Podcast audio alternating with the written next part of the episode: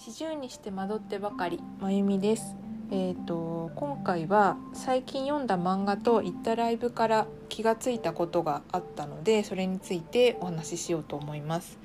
でまあ、何に気づいたかっていうと自分の思考についてなんですけれどもあの趣味思考の思考ですねについてなんですけれども、えーとまあ、どういったことかっていうと最近「あのアウン」っていう漫画を読みました。で時代は平安時代初期のお話で、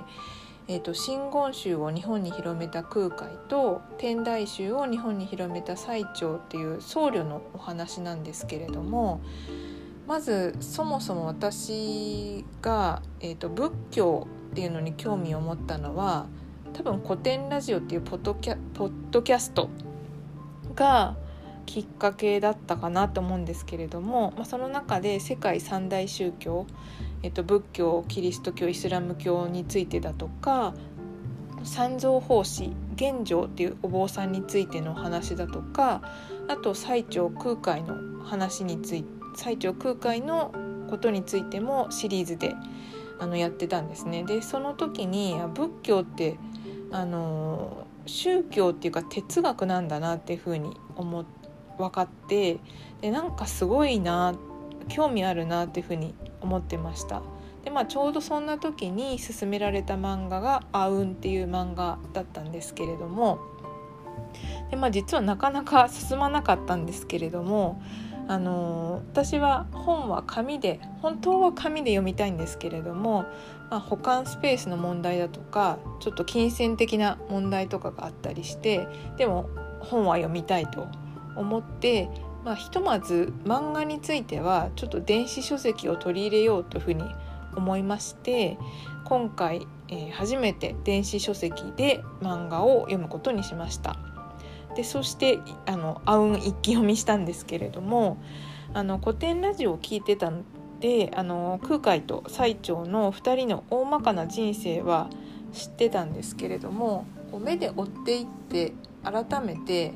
あの古典ラジオ聞いてる時も私はやっぱどっちかっていうと最澄の方が好きかなっていうふうに思ってたんですけれどもいややっぱり私は最澄が好きだなっていうふうに思いました。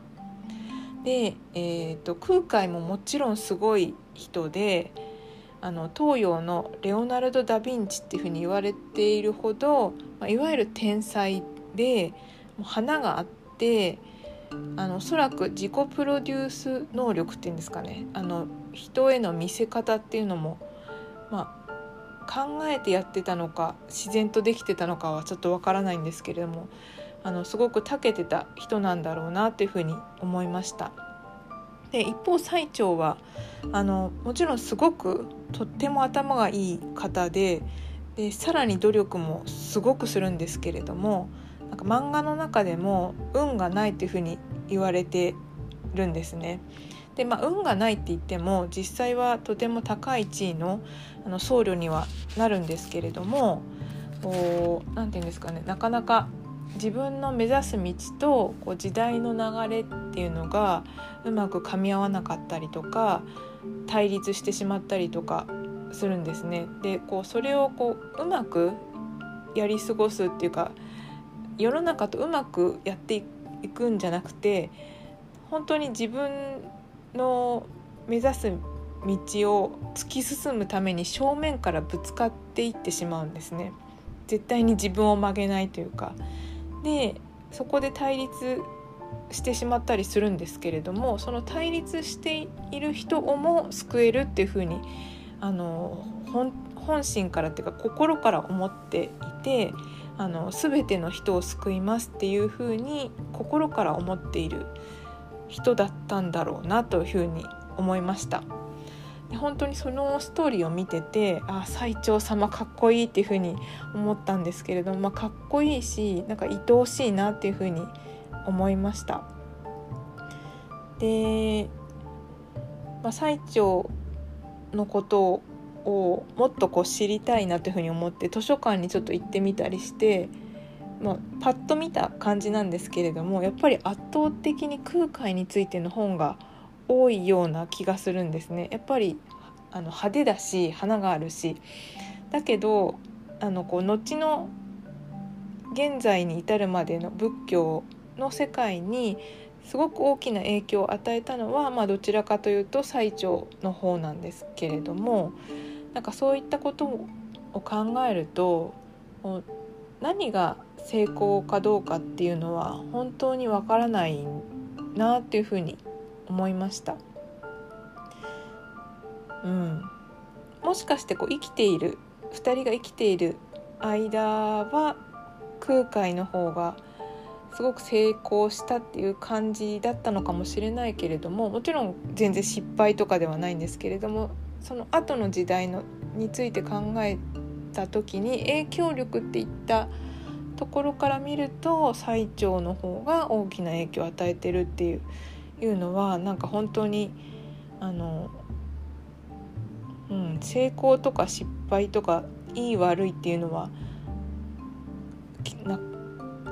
その時点っていうか何て言うんでしょうね。生きている間は決められないっていうかもうほんと何年も経ってから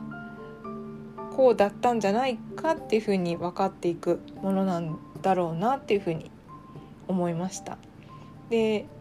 その、まあ、運を読んで私はすごく最澄に惹かれたのであの比叡山延暦寺に行ってみたいなっていうふうに今とても思っています。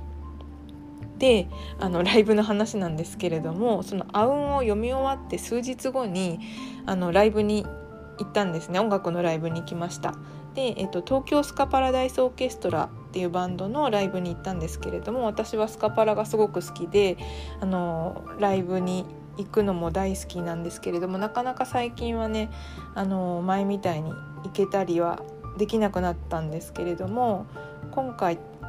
多分1年ぶりくらいにスカパラのライブに行けてでちょっと直前まで私の個人的な事情で行けるかどうかちょっと分からなかったんですけれども無事行くことができてなんかもうそれだけでも行けただけでもすごくこうああよかったっていうふうに思ってたんですけれどもライブを見ながら、まあ、毎回本当ライブ楽しくてなんか感動するんですけれども今回ライブを見ながらふと、まあ、あの私の激しい妄想が入ってるんですけれどもあこれって最長と同じだなっていうふうに思ったんですね。であの MC とかライブの MC とか、まあ、ライブパフォーマンスを見てても感じるんですけれども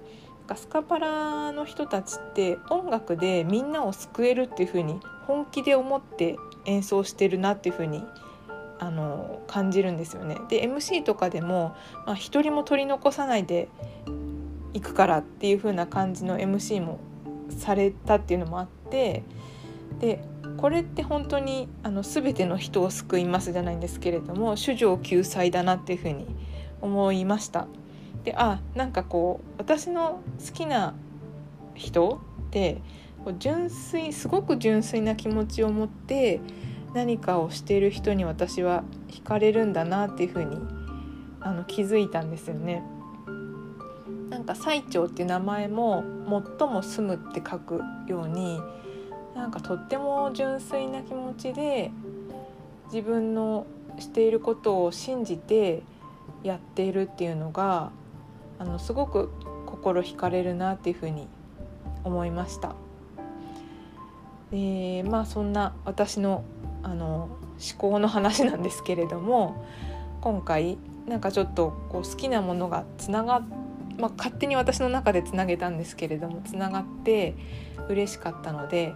そのお話をさせていただきました今回も聞いてくださってありがとうございましたそれではまた。